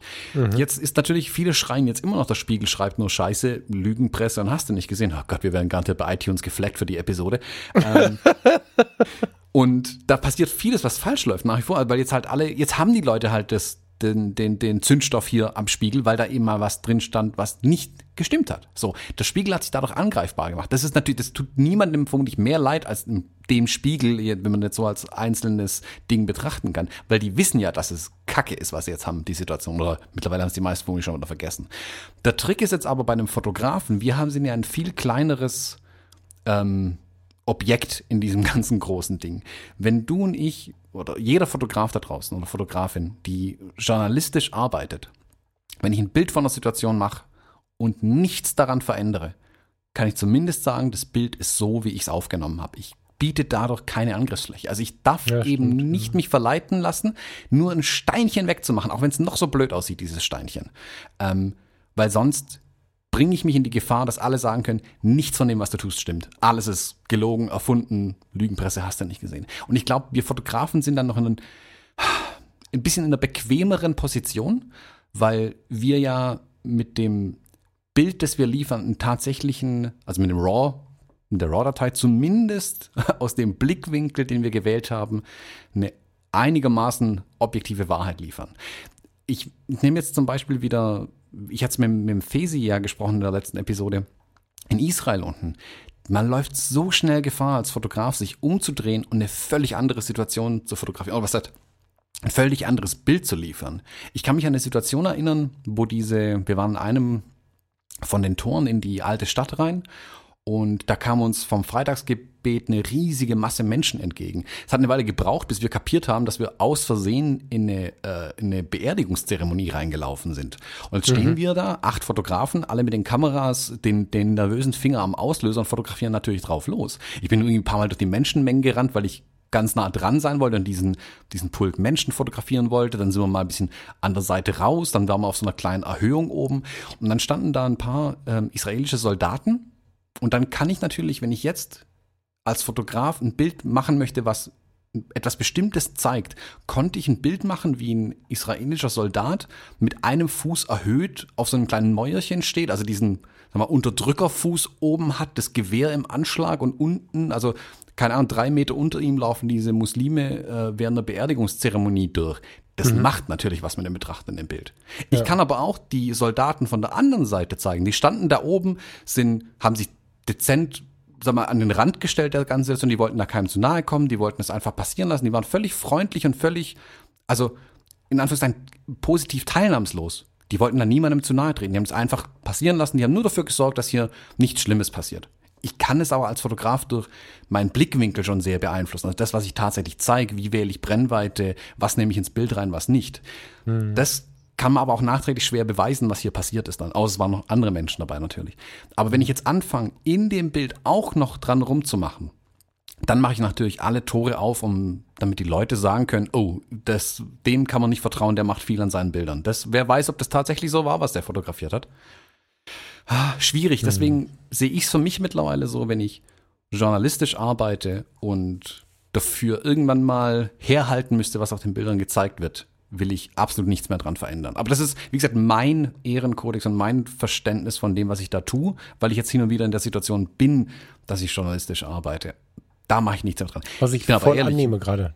Ja, genau, also, da, da sind wir, glaube ich, auch voll auf einer, auf einer ähm, Wellenlänge. Ich glaube, da muss ich dich nicht von irgendwas überzeugen. Ich bin aber auch bei dir, wenn ich Bilder mache, von der Landschaft irgendwo in Island oben, natürlich dokter ich an den Bildern rum, keine Frage. Aber das ist dann ja auch was ganz anderes, was ich mache. Und da, das ist aber auch da schwer, eine Grenze zu ziehen im Fall hier von National Geographic. Weil es ist natürlich ein Magazin, es ist eine Veröffentlichung, ah, muss man da, kann man da jetzt nur die objektive Wahrheit berichten, aber ich meine, eine Mehrfachbelichtung, gestitchtes Panorama ist ja auch schon bearbeitet, kann man das eigentlich machen? Da macht man, wie du sagst, einen riesen Fass auf. Und was ich auch nicht mag, ist da natürlich dieses, dieses Bedenkenträgertum und äh, sowieso alle Lügenstrafen, die irgendwas sagen im Moment und sich wild über Dinge aufregen und diskutieren. Ich habe da meine, meine, äh, ja, meine, meine, meine Schlüsse und mein Fazit schon daraus gezogen, dass ich mich möglichst weit von diesen Diskussionen entferne, so dass ich sie schon gar nicht sehen muss. Also ich meide manche sozialen Kanäle ja zum Beispiel deswegen ganz bewusst, weil ich mich dem auch nicht aussetze, wie, wie du aussagst. Also ich, ich kann es nicht ertragen, was da diskutiert wird zum Teil. Ja, und ich muss also fachlich betrachtet auf den Journalismus, auf den Bildjournalismus hast du einfach mit deinem, mit deinem Statement zu 100% Recht, Punkt. Ähm, mir steht da mein eigener Wunsch entgegen, nicht mit den, du hast es gerade Bedenkenträgern genannt, das ist ein schönes Wort, was nicht ganz so aggressiv ist. Ich empfinde ein, oder falsch, ein großer Teil von dem, was wir momentan an politischen Problemen haben, liegt halt auch dort und man kann jetzt lange diskutieren und ich freue mich darauf, demnächst äh, da nochmal drüber diskutieren zu dürfen. Die, die, diese Situation, natürlich müssen wir versuchen, volksnah, darf man das Wort verwenden, ich weiß nicht, ähm, zwischen Politik und, und dem Volk irgendwie, äh, also da muss man eine Nähe reinbringen. So, ich kann mich erinnern, dass das auch viel, viel intensiver war in meiner Kindheit und Jugend, ähm, war Parteitum und der Umgang mit dem Volk ein anderer als heute. Ich kann aber, wenn ich so einen Politiker bei der Arbeit beobachte und wenn ich so Politiker, ich kenne den einen oder anderen ganz gut, ähm, in seiner Arbeits, in seinem Arbeitsvolumen anschaue, gut verstehen, wenn der irgendwann keine Lust mehr hat, sich damit auseinanderzusetzen, sich von morgens bis abends anhören zu müssen, dass er eh nichts äh, tut und eh viel zu viel verdient und so. Also ich finde das auch irgendwie menschlich, was da passiert ist, diese Entfernung voneinander. Und ähm, ich habe ja gerade nichts anderes getan. Ich habe ja auch drei oder fünf oder acht Mal gesagt, da lasse halt labern. Ja, also ich bin ja auch einer, der dann eher im Sinne meiner meiner eigenen Achtsamkeit und meinem eigenen inneren Friedens wegen irgendwie das wegzuschieben, dieses Grundrauschen. Aber das ist halt nicht immer der vernünftigste Weg für die Gesamtsituation. Ich für mich brauche diesen Weg aber ähm, wenn man es dann aus dem, aus dem, oder etwas globaler betrachtet, auf die Gesamtsituation bezieht, dann wirst du in Bezug auf den WordPress Photo Award wahrscheinlich recht haben, dass mein blödes Steinchen äh, dann lieber doch da liegen bleiben soll. Ähm, einfach um, um, um da so ein bisschen Prophylaxe zu betreiben. Da wirst du recht haben. Ich, ich störe hm. mich nur an einem anderen Ding und stülpt das der Situation gerade über. Das ist, glaube ich. Ja, du, du störst ja. dich an der, an der Diskussion, die drumherum viel genau. stattfindet natürlich. Die ist ja auch sehr, sehr sichtbar. Und ich glaube halt, die einzige Chance, diese Diskussion schon im Keim zu ersticken, ist tatsächlich nur die Wahrheit abzuliefern. Also, wie du sagst, am besten immer die RAW-Datei mitliefern. Dann kann jeder gucken, das, das war's. Ja. Und dann, dann, dann kann diese Diskussion gar nicht stattfinden. Also keiner kann sagen, ah, der hat doch hier irgendwas fotografiert. Wie gesagt, bis der, der gemeine Pöbel, der hier diskutiert, irgendwann rausfindet, dass der Fotograf ja durch die Wahl des Blickwinkels die Aussage eines Bildes beeinflussen kann. Soweit sind die meisten dieser Diskutierer ja zum Glück nicht. Ähm, aber bis dahin kann sich ein Fotograf momentan nur dadurch wehren. Klingt schon so hart, aber er, er kann ja die, die, die Situation nur dadurch entschärfen, eigentlich, indem man wirklich sagen kann, guck, das habe ich tatsächlich fotografiert und das hier habe ich dann draus gemacht durch mhm. meine Bildbearbeitung. Ich habe nicht die Aussage des Bildes verändert durch meine Bearbeitung. Dann geht's. Ja. Ja. Ja, bin ich bei dir. Also wir könnten da wahrscheinlich noch drei Stunden drüber diskutieren und äh, so, aber das ähm, ich glaube, wir schließen das hier mal ab und gucken mal, ob wir gesperrt werden mit dem einen oder anderen Kommentar. Ja. Hast du noch Nachrichten äh, aus der Welt der Fotografie? Äh, nö, eigentlich nicht. Äh, eigentlich wollte ich auch mit dem WordPress Photo Award was ganz anderes sagen, aber es ist spannend, dass wir uns eine Stunde drüber diskutiert haben. Das ist, glaube ich, so ähm, passiert. ja, irgendwie. Äh, aber, aber, durchaus interessant. Also ich fand das jetzt eine interessante Diskussion irgendwie. Fand das sehr, sehr spannend tatsächlich, ähm, da mal drüber zu quatschen. Dachte nicht, dass wir da so tief reingehen, aber Fand ich interessant. Wird mich aber jetzt, also, ähm, wir können es gerne mal vielleicht im Campus diskutieren. Schreibt mir bitte keine E-Mails, das habe ich schon zu viele. Aber lasst uns doch vielleicht ein bisschen im Campus diskutieren zu dem Thema. Mich würde tatsächlich interessieren, was da die anderen dazu sagen. Ähm, äh, versucht aber auch gleich bitte diese Diskussion zivil zu halten und ähm, wie sagst du immer, wertschätzend und äh, wohlwollend miteinander umzugehen, weil sonst regt sich der Falk direkt drüber auf und löscht einfach die ganze Facebook-Gruppe, wenn das zu sehr eskaliert. Wat, wat, wat? ja, äh, das ist ja das eigentliche Problem. Ich habe keine Lust auf dieses Theater, was dann oftmals drumherum in den Diskussionen passiert. Du hast ja schon recht. Ne? Ich, ich fände es jetzt spannend, wenn wir darüber sprechen, aber ihr habt, hast du recht, Thomas. Ich habe keinen Bock, dass sich da einer anschreit. Ja, also hm. ja. Ja, deswegen, also eine ne, ne sehr, ähm, naja, wie in, in unserer üblichen Art und Weise, wie wir versuchen im Campus miteinander umzugehen, würde es mich da tatsächlich so ein bisschen interessieren. Ähm, ich werde mich vermutlich selber nicht in die Diskussion einschalten. Ich habe jetzt hier schon genug gesagt, schon vermutlich zu viel gesagt. Aber es würde mich tatsächlich interessieren, wie es ein paar andere sehen. Vielleicht sogar die Fotografen tatsächlich ähm, unter uns, die auch journalistisch arbeiten. Also ich, ich weiß von ein paar, dass die auch an Zeitungen Bilder liefern. Und da würde es mich tatsächlich interessieren, wie da deren Erfahrungen sind, ob es auch da von den Zeitungen irgendwie Vorgaben gibt, was das angeht. Also ich, ich kenne keine, zu mir hat noch kein Mensch irgendwas gesagt, was den Inhalt meiner Bilder angeht oder die, die hm, Veränderung meiner Bilder angeht, sagen wir mal so. Und es würde mich tatsächlich interessieren, ob es da Erfahrungen gibt. So, Falk, abschließend noch irgendwas zu sagen? Eigentlich wolltest du nur sagen, dass die X100F so toll viele Awards gewonnen hat, oder? nee, ja, oder? ja, okay, gehen wir auf ein anderes Thema. Nee, also ich, ich da pack den Link hier auch rein. Es gab, gab bei Fuji Rumors gab's äh, einen Artikel zu den WordPress Photo Awards, wo sie die Statistik rausgezogen haben, mit welchen Kameras die Bilder gemacht wurden, die eingereicht, äh, die Gewinnerbilder gemacht wurden. Ähm, und da war, glaube ich, 2017 war zum ersten Mal sind spiegellose Kameras aufgetaucht. Der Trend hat sich ja, wie zu erwarten, fortgesetzt, tatsächlich. Und ich fand, was ich interessant fand an der Statistik war, dass nur eine einzige Sony-Kamera dabei war bei den Bildern. Das hat mich überrascht. Ich hätte den Anteil viel größer eingeschätzt an Sony-Kameras. Ähm, es waren dann ein paar Fuji-Kameras dabei. Das hat mich auch überrascht. Das hätte ich weniger geschätzt. Was ich aber tatsächlich sehr überraschend fand, war, dass drei Bilder mit einer X100 äh, oder also aus der X100-Serie gemacht wurden. Es ist eine X100, eine X100S und eine X100T dabei. Und Ach. finde ich, also die älteste X100, Ja, das ja, muss ich genau. mal geben. Die Kamera ist sieben Jahre alt oder so, glaube ich, jetzt mittlerweile. Die ist, glaube 2012, 2013 rausgekommen. 2012 meine ich. Ähm, ich finde es faszinierend, dass A, so eine alte Kamera dabei soweit, das sollte jetzt eigentlich nicht so überraschend sein, aber eine Kamera, die ich jetzt selbst als nicht so super bezeichnen würde. Ich finde es aber spannend, dass diese super kleinen Kameras da jetzt auftauchen. Da ist, auch eine, eine Leica Q zum Beispiel, taucht auch in der Statistik mit auf. Ist auch ein Bild mit einer Leica Q im allerersten, ja. Also ich Ja, habe ja mit der X100F Reportage ich nur, na, ich habe Jim Rakete hat eine Ausstellung eröffnet im Haus der Geschichte. Das habe ich, ja, das habe ich damit gemacht. Sonst habe ich Reportage mit der nichts gemacht, nichts, nichts, was jetzt irgendwie veröffentlicht wurde. Ähm, zu lesen übrigens auf meinem Blog, der jetzt wieder online ist, falkfrasser.com. ähm, das war tatsächlich so, dass diese kleine Kamera mir eine extrem gute Freiheit gegeben hat. Da war noch ein Kollege, ähm, ähm, der war aber nur irgendwie fünf Minuten am Start, so. Und äh, der hatte aber so einen Rucksack dabei, wie man das so kennt. Und ähm, der war, der fühlte sich oder der sah deutlich eingeschränkter an aus. Ich, ich war wirklich begeistert von, von, von ja, von, von Reportagen mit einem so kleinen Gerät. Wenn man dann auf Qualität raus möchte und es ist einem irgendwann zu viel, also ich fand die X100F zum Beispiel in der offenen Blende schwierig, so ab 2.8 wurde sie gut. Ähm, wenn man da jetzt dann irgendwie ein bisschen mehr Qualität haben will, ist halt die Leica Q die nächste, an die man denken kann. Ne? Und das ist schon, das war schon geil. Hm. Ja, das kann ich schon, also mich wundert's nicht. Die X100F wundert mich tatsächlich nicht. Ha, weiß ich nicht. Also Also die ich, ich schätze die X100-Serie, Kamera ja, so. ich schätze ja die Kamera sehr ähm, und ich finde es toll, dass sie da dabei ist. Ich finde es aber auch toll, dass eine Leica Q dabei ist oder eine Sony äh, in der Statistik mit auftaucht. Ich finde es ja toll, wenn die Kameras eine gewisse hm, Legitimation auch von der Stelle erhalten, dass hier wirklich großartige Bilder damit gemacht werden. Also es gibt ja immer noch welche, die schimpfen gegen die spiegellosen Kameras. Ich glaube, die, also ich, ich hoffe auch, dass eine Leica Q2 heißt sie dann, äh, oder die neue Ricoh GR3 und so weiter. Dass, ich glaube auch und ich hoffe, dass diese Kameras in dem Bereich ne, mehr Verteilung finden tatsächlich, oder mehr Anwendung finden. Weil ich glaube, dass diese kleinen Kameras wirklich auch eine Chance sind für die äh, Fotojournalisten, andere Bilder zu machen, an Situationen ranzukommen, wo sie vielleicht mit einer großen 1DX nicht hingekommen wären tatsächlich, wo die, eine große Kamera zu sehr aufgefallen wäre vielleicht. Und ob das dann am Ende eine Sony, eine Fuji oder eine Leica ist, ist mir völlig wurscht.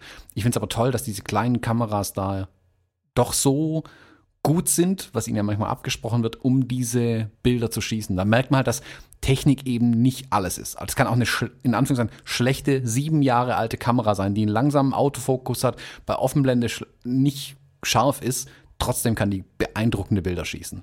Ähm, Finde ich schön, dass die dann doch hier in den Statistiken doch so viele sind mittlerweile.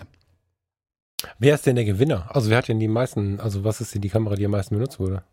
Die 5D Mark IV, was ich faszinierend finde, mit sechs Awards. Dann kommt Ja das, ja, das wundert mich halt so gar nicht. ne? Ich habe es ja schon angerissen. Ich war jetzt so viel wegen meiner neuen Ausrüstung in den Fotoläden unterwegs. Und jetzt langsam ist wohl so, dass tatsächlich die, die, die Spiegelreflexkameras, jetzt fangen sie an zu schimmeln, aber bis vor kurzem wurden die noch gut verkauft. Also das ist alles nicht so, also unser YouTube Rumors Blogverständnis ist, glaube ich, nicht deckend mit dem, was die Zahlen äh, angeht. Ähm, Hm? Ja, wenn man bei Flickr gibt's ja auch ganz interessant, weil Flickr ja so fürchterlich international ist, fürchterlich ist bescheuert, ne? so schön international ist, hast du da ja auch so eine Kameraübersicht, die man abrufen kann. Und da äh, sind tatsächlich auch die, die Fünfer-Serien seit jeher irgendwie die, die unter den meistbenutzten Kameras, obwohl sie ja ziemlich teuer sind und international betrachtet das eigentlich gar nicht sein können. Also die Spiegelreflexen, die haben tatsächlich ein, immer noch einen riesen Anteil. Der wird einbrechen, so, der bricht gerade ein, aber das war halt das Nonplusultra, ne? Nee, ich fand's, also ich fand eher, also dass die, die 5D als Serie weit oben ist, hätte mich jetzt nicht überrascht. Ich war überrascht, dass die Vierer so weit oben ist. Also die, direkt der nächste Eintrag sind aber auch fünf dann, fünf Bilder, die mit einer 5D Mark III gemacht wurden. Das überrascht mich zum Beispiel gar nicht, weil die Kamera ist extrem viel verkauft worden. Aber bei der Mark IV, ich hätte nicht gedacht, dass so viele Journalisten dann doch bei der, bei der 5D Mark IV gelandet sind. Also ich hätte die 1 Ja, doch, es gab ja. aber es sowas viel höher eingeschätzt. Also ich hätte gedacht, dass Ach so. die, die Ach noch so größeren? Kameras weiter oben liegen. Das hätte mich, das, die Verteilung innerhalb der Spiegelreflexkameras find, hat mich überrascht. So muss man vielleicht ja, sagen. also ich habe viel zu hören bekommen, dass eins, die Einser-Serien und so viel an Privatleute gehen und an Leute am Fußballplatz, die dann wirklich extrem Performance brauchen und so. Ansonsten ist das wohl das Mittel der Wahl. Also die Fünfer-Serie. Das wurde mir mehrfach so erzählt. Mhm. Und dass die 5D Mark IV einfach noch so gut gegangen ist, äh, war dem Umstand geschuldet, vermute ich, dass Canon einfach die DDR noch nicht gebracht hat. Also das hat einfach so lange gedauert. Es gab keine Alternative ähm, während die anderen ja bereits spiegellose Systeme hatten. Und ich glaube, dass viele Profis aus der Gewohnheit bei Canon geblieben sind. Ich bin ja irgendwann abgesprungen, aber viele sind geblieben. Und ähm, jetzt ist die R da. Mal gucken, was da noch kommt irgendwie. Aber durch diese Verzögerung finde ich es gar nicht so unlogisch. Mhm. Ja, also wie gesagt, Spannend. überrascht mich nicht, dass da so viel Canon noch drin ist. Wie gesagt, ich dachte nur nicht, dass so viele 5D Mark IV dabei sind. Das hätte ich ja. nicht gedacht, dass doch so viele ähm, die gekauft haben. Ich finde es ein bisschen wenig Nikon irgendwie insgesamt. Das hat mich irritiert, dass Canon doch so viele äh, da oben einträgt. Wobei, gut, das wird sich auch jedes Jahr ändern. Ich habe jetzt die Statistiken aus den letzten Jahren nicht da. Also ich finde es immer wieder interessant, solche Sachen anzugucken, aber es ist natürlich auch eine, ähm, wie viele Bilder sind das? Insgesamt sind ja nicht so viele, die da gemacht wurden. Ähm, Glaube ich, unterliegt auch einer großen Schwankung natürlich jedes Jahr. Ja, aber interessant durchaus, das auch mal von der Seite zu betrachten. Also, welche Kameras haben diese Bilder gemacht?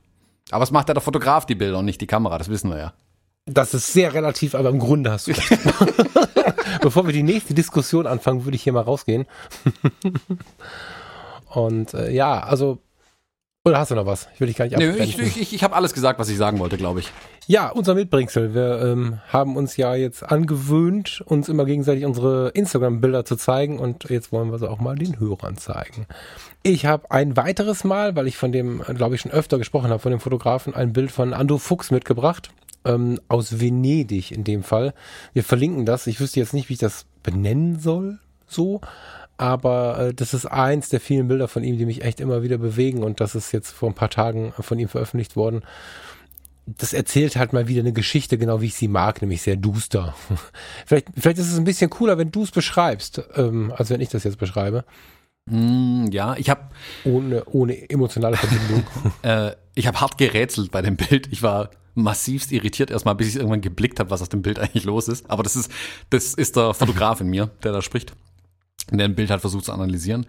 Man sieht mh, mm, so ein, äh, wie nennt sich das, Kai, äh, irgendwo in Venedig, also so ein Gehweg am Wasser, äh, an einer, wo ganz relativ dicht dran eine Hauswand auch steht und an diesem Kai unten steht äh, eine Person mit einem Schirm hinter sich und blickt raus aufs Meer oder auf den, auf den Fluss in dem Fall, weiß ich gar nicht so genau. Und das Bild ist sehr, sehr ähm, dunkel, also große Schwarzflächen in dem Bild, also es sehr wahrscheinlich nachts aufgenommen, wie ich jetzt verstanden habe, weil ich dachte erst, es wäre ein Sonnenschirm und habe hier die Sonne irgendwie gesucht, aber das, der, die Person unten wird beleuchtet von einer Laterne, die an dem Haus dran hängt und nur diese Person und mhm. dieser Kai ist quasi beleuchtet und die Ecke von dem Haus und der blickt quasi nach draußen in die Nacht.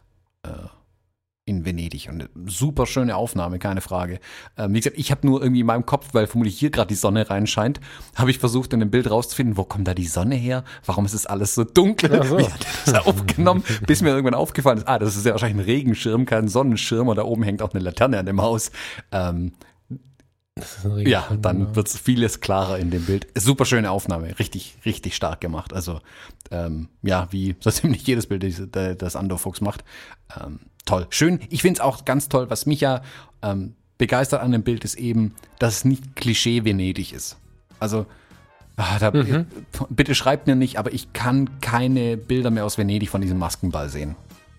Das ertrage ich mhm. nicht mehr. Ähm, das ist so aufs Maul Venedig immer, das finde ich langweilig mittlerweile. Sowas hier, das finde ich spannend.